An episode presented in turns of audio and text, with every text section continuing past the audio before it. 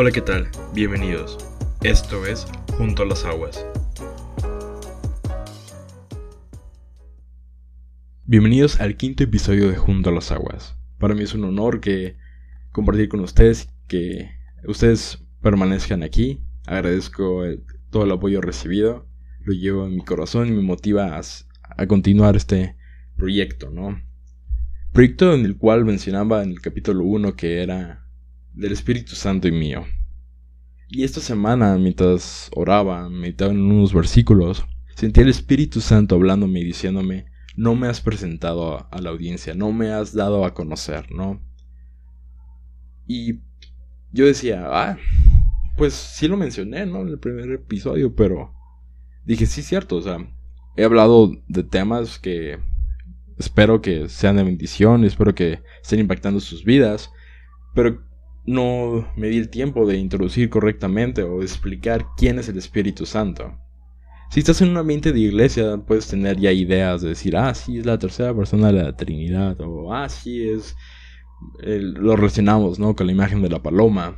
Pero hoy quiero hablarlo de una manera. Ay, real, o sea, que realmente el Espíritu vive y habita, cohabita con cada uno de nosotros y adelantándome, o sea, haciendo un spoiler de quién es, es, que es la presencia de Dios con nosotros, ¿no? Es este hermoso regalo que Jesús prometió que el Padre lo, lo manda una vez que Jesús ascienda al cielo, ¿no? Y que a la fecha está con cada uno de nosotros. Entonces está con nosotros, cohabitando, y tenemos estas personalidades, no como si Dios fuera tripolar, ¿no? Y fuera distinto sino que nos podemos acercar de Él confiadamente, como dice su palabra, y es Padre porque necesitamos un Padre, es nuestro Salvador y nuestro amigo cuando lo necesitamos, es nuestro consejo, es nuestra asta, es nuestra victoria, es todo aquello que necesitamos, y el entender la Trinidad es eso, es Dios es tan vasto, tan grande, que es necesario estas tres personalidades para comprender, entender un poco más de quién es Él. Que realmente lo importante de nuestro diario caminar no es tanto entender este, quién es Dios y descubrir todos los misterios de Él, sino realmente vivir conforme Él lo indica. Y estos episodios, o sobre todo eh, lo que he mencionado a, lo largo desde que empezó el podcast, es cómo relacionarnos con Dios, que realmente es importante el tener una actitud correcta, un corazón eh, entendido y acercarnos a Dios, el cómo vivirlo. Pero siento que es importante explicar quién es el Espíritu Santo, el cómo yo lo vivo, el cómo yo puedo convivir con Él. Y que cada uno de ustedes también puedan entender que realmente la guianza, de, guianza, sabiduría del Espíritu Santo está más cerca de lo que creemos. Y habiendo dicho esto, quiero mencionar el versículo en el cual nos basamos en este episodio, que es Juan, capítulo 14, versículo 26. Mas el consolador, el Espíritu Santo, a quien el Padre enviará en mi nombre, Él os enseñará todas las cosas y os recordará todo lo que yo os he dicho. Aquí Jesús nos está diciendo quién es el Espíritu Santo, quién, qué es lo que hace y por qué está aquí. Y es que en este capítulo 14 Juan realmente está hermoso. Y yo lo puedo resumir como de que Jesús en lo largo de este capítulo menciona que realmente el sentir de Dios es relacionarse con cada uno de nosotros. Y que realmente separados de Él no podemos hacer nada. Y si llegáramos a realizar realmente algo estaría carente de un sentido. Pero también comienza a dar esta promesa del Espíritu Santo porque ya había dado luces y se estaba dando luces de que Él iba a padecer por cada uno de nosotros, iba a ser sacrificado, iba a fallecer, iba a resucitar y que iba a estar a la diestra del Padre, ¿no? Y a pesar de que sucede todas estas cosas o eh, está, resucita Jesús, los discípulos no lo habían entendido hasta que sucede, ¿no? Y la Biblia nos narra de que sus ojos se abren, lo comienzan a entender. Pero no es hasta que conviven con Jesús resucitado, que llegan a entender y comprender un poco más de quién es el Espíritu Santo, porque justamente lo último que menciona Jesús antes de ascender al cielo es lo que nos menciona Hechos capítulo 1, versículo 8, de que recibiremos poder cuando venga el Espíritu Santo sobre cada uno de nosotros. Y les dice a las personas que estaban reunidas en ese lugar, pero también nos lo dice a nosotros, que tendremos ese poder y que seremos testigos en Judea, en Samaria, en Jerusalén y hasta lo último de la tierra. Y es que el chiste de que el Espíritu Santo esté con nosotros es compartir lo que Dios está empezando a hacer o ya empezó a hacer con cada uno de nosotros.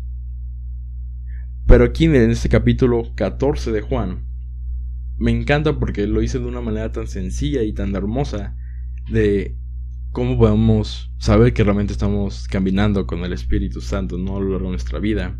Y es que lo primero que vemos es que el Espíritu, esta promesa es el consolador. Consolador es, pues, si lo buscamos en el diccionario, es alguien que consuela. es quien te da palabras de aliento, que te da un abrazo, que te hace sentir seguro cuando estás pasando un mal, momento, cuando estás triste, enojado, ¿no? Es ese amigo, pues ideal, ¿no? O es ese padre, madre, hermano que puedo decir gracias Dios que estás aquí porque realmente si no estuvieras me sentiría solo, no comprendería lo que hay que hacer, no comprendería lo que hay que realizar. Entonces el Espíritu Santo lo primero que hace, o lo primero que podemos ver que de que está con nosotros es que nos consuela. Dice Dios en su palabra que podemos acercarnos a Él confiadamente, ¿no? Jesús mismo dijo que su carga es ligera, ¿no? Que nos despojáramos de lo nuestro y tomáramos su cara porque es ligera y eso es lo que nos está diciendo aquí el Espíritu Santo que hace, ¿no? Nos quiere consolar, es decir, deja todo atrás, o sea, todo lo que estás cargando hasta este punto, déjalo. Y permíteme sanar tus heridas, permite que yo obre, permite que el amor del Padre actúe ahí donde estás, ¿no? Esas heridas del corazón, del alma, del cuerpo, lo que sea, permite mostrarte el poder de Dios. Y el problema es que queremos nuevamente a una persona ¿no? que nos esté guiando. Queremos que el Espíritu Santo sea de carne y hueso con, como nosotros.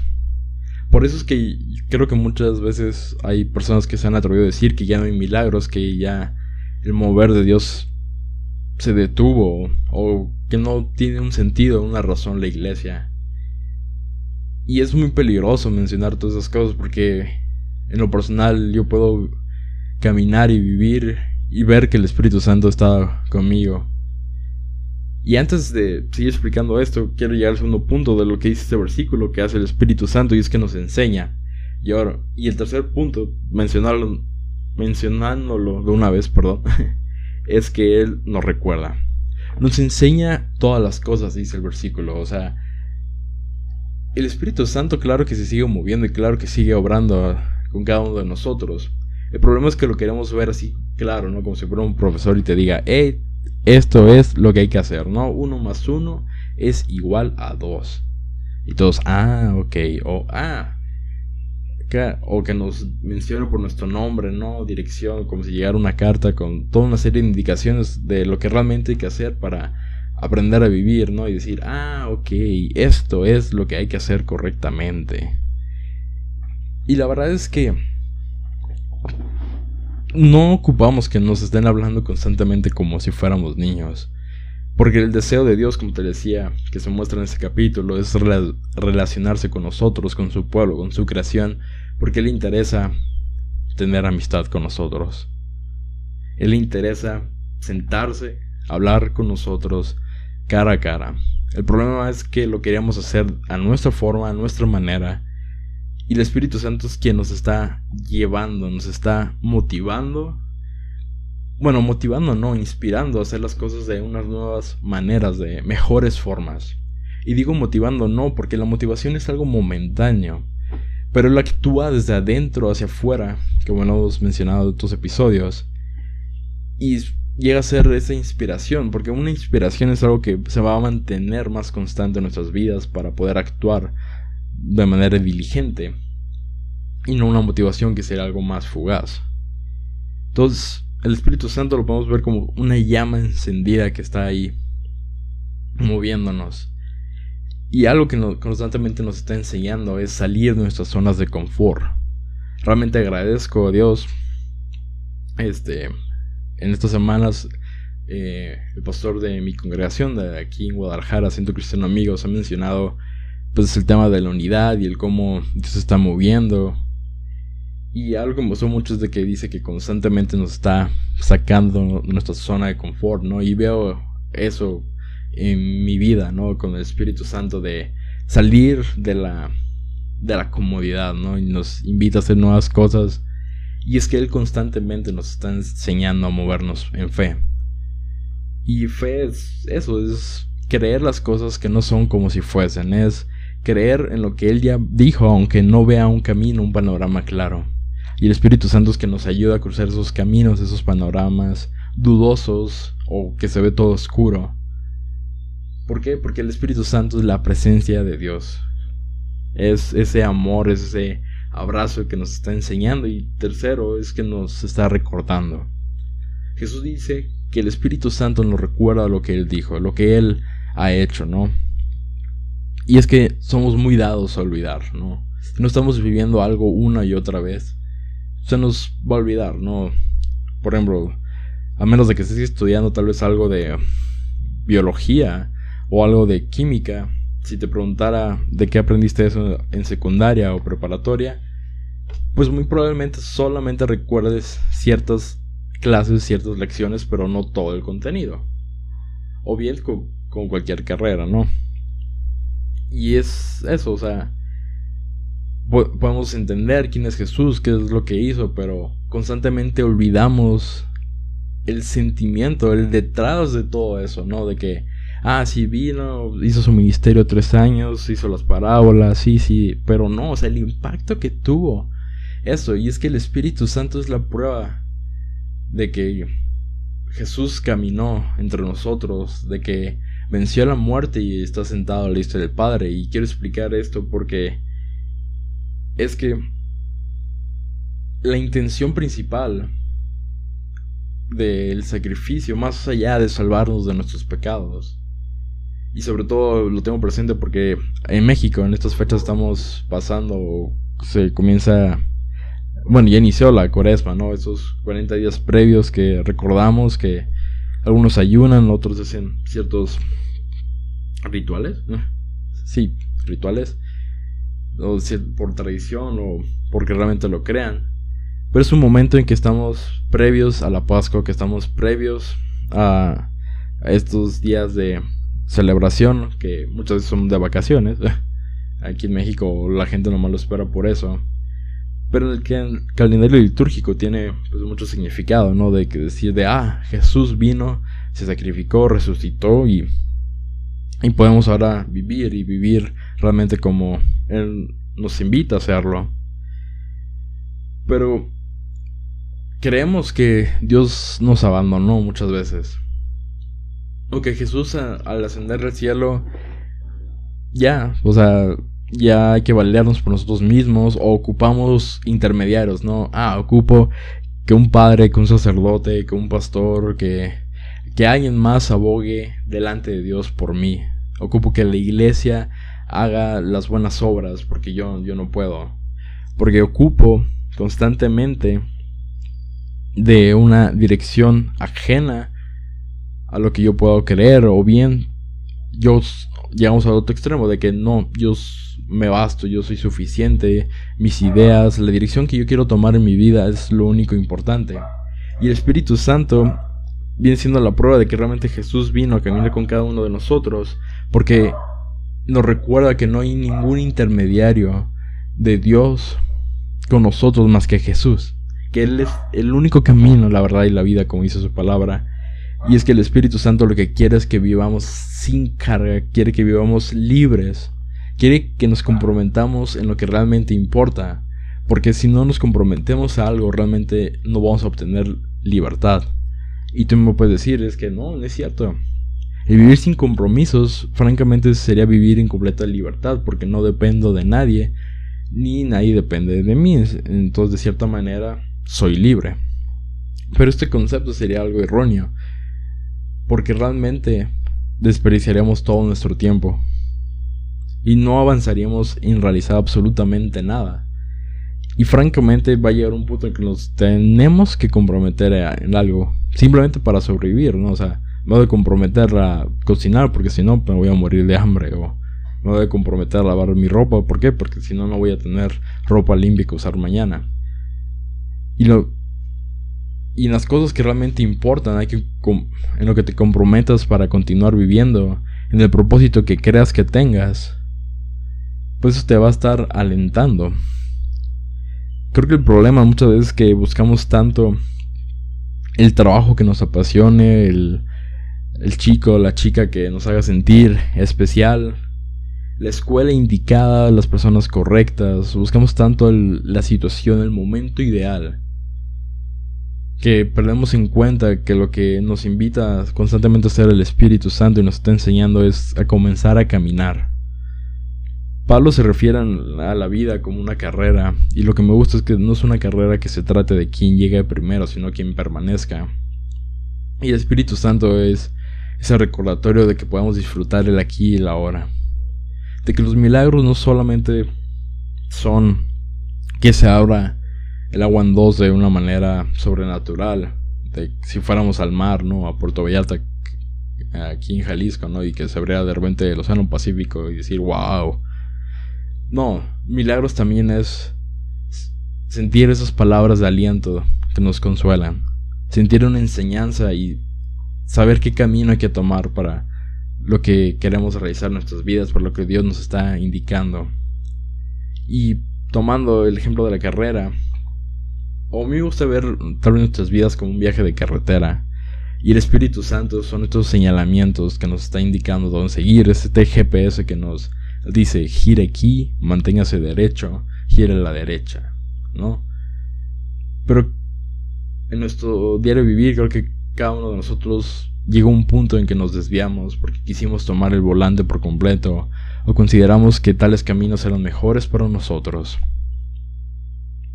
Y el Espíritu Santo, no importa qué tan desviados o qué tan mal camino hayamos tomado en esta carretera, constantemente señala los retornos y se vuelve, vuelve, vuelve, vuelve y vuelve.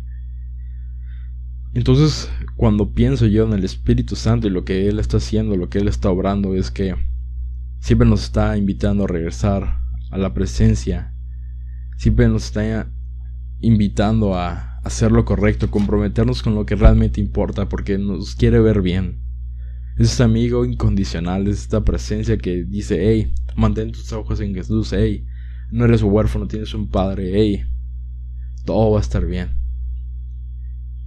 Y me encanta una frase que dice mi mamá de que cuando ya hemos hecho todo lo posible, Dios hace lo imposible. Y el Espíritu Santo es que nos está constantemente apoyando para hacer todo lo que está en nuestras manos, para que ahora sí su presencia, para que ahora sí veamos esta mano de Dios poderosa y es como realmente podemos estar avanzando continuamente. Si lo pudiera resumir, diría que el Espíritu se mueve a través de la voz de la gracia y siempre pone carteles de retorno a aquel que quiere llegar a la presencia, al amor del Padre nuevamente. Entonces, si no has escuchado algún episodio del podcast y los siguientes episodios por venir, quiero que lo puedas escuchar de, de la manera en que, como el Espíritu Santo te invita a volver, como el Espíritu Santo te quiere sanar, quiere mostrarte que Dios está con cada uno de nosotros. Y tú te preguntarás, entonces, ¿cómo realmente puedo acceder ¿no? al Espíritu Santo? ¿Cómo realmente puedo experimentarlo así como me lo mencionas? Y es que Jesús dijo que, pues Él es el camino, ¿no? Y cuando lo aceptamos en nuestras vidas, cuando realmente nos comprometemos a vivir como Él nos indica, como Él nos sugiere, porque es un caballero, es un caballero, o sea, Él no nos va a obligar a hacer nada, y en cualquier momento podemos tomar la dirección contraria. Pero cuando comenzamos a caminar con Él nos damos cuenta que lo demás realmente no importa. Entonces, espero que esta semana, estos 15 días, de aquí al siguiente episodio, y no solo de aquí al siguiente episodio, sino de aquí, realmente te puedas comprometer en lo que importa, que te puedas comprometer con, con ese Jesús vivo que nos quiere ver bien, que nos insta a mejorar y que conforme avanzan los episodios, realmente yo puedo sentir que aunque se escuche mi voz, realmente yo soy el que menos habla, porque este podcast es del es de mi compañero, del Espíritu Santo y mío, queriendo hablar del reino de los cielos, queriendo realmente traer el cielo a la tierra. Y cada uno de nosotros lo podemos hacer dejando que el Espíritu obre en cada uno de nosotros. Y este es el, episodio, espero que haya sido de bendición para cada uno de ustedes. Aquí estamos, cualquier queja, sugerencia, me, la pueden hacer llegar y te invito a compartirlo si fue de bendición. Que se lo compartas a alguien que creas que le sirva, si lo puedes compartir en tus redes sociales, ya que de esta manera se va extendiendo esta comunidad. Muchas gracias y bendiciones.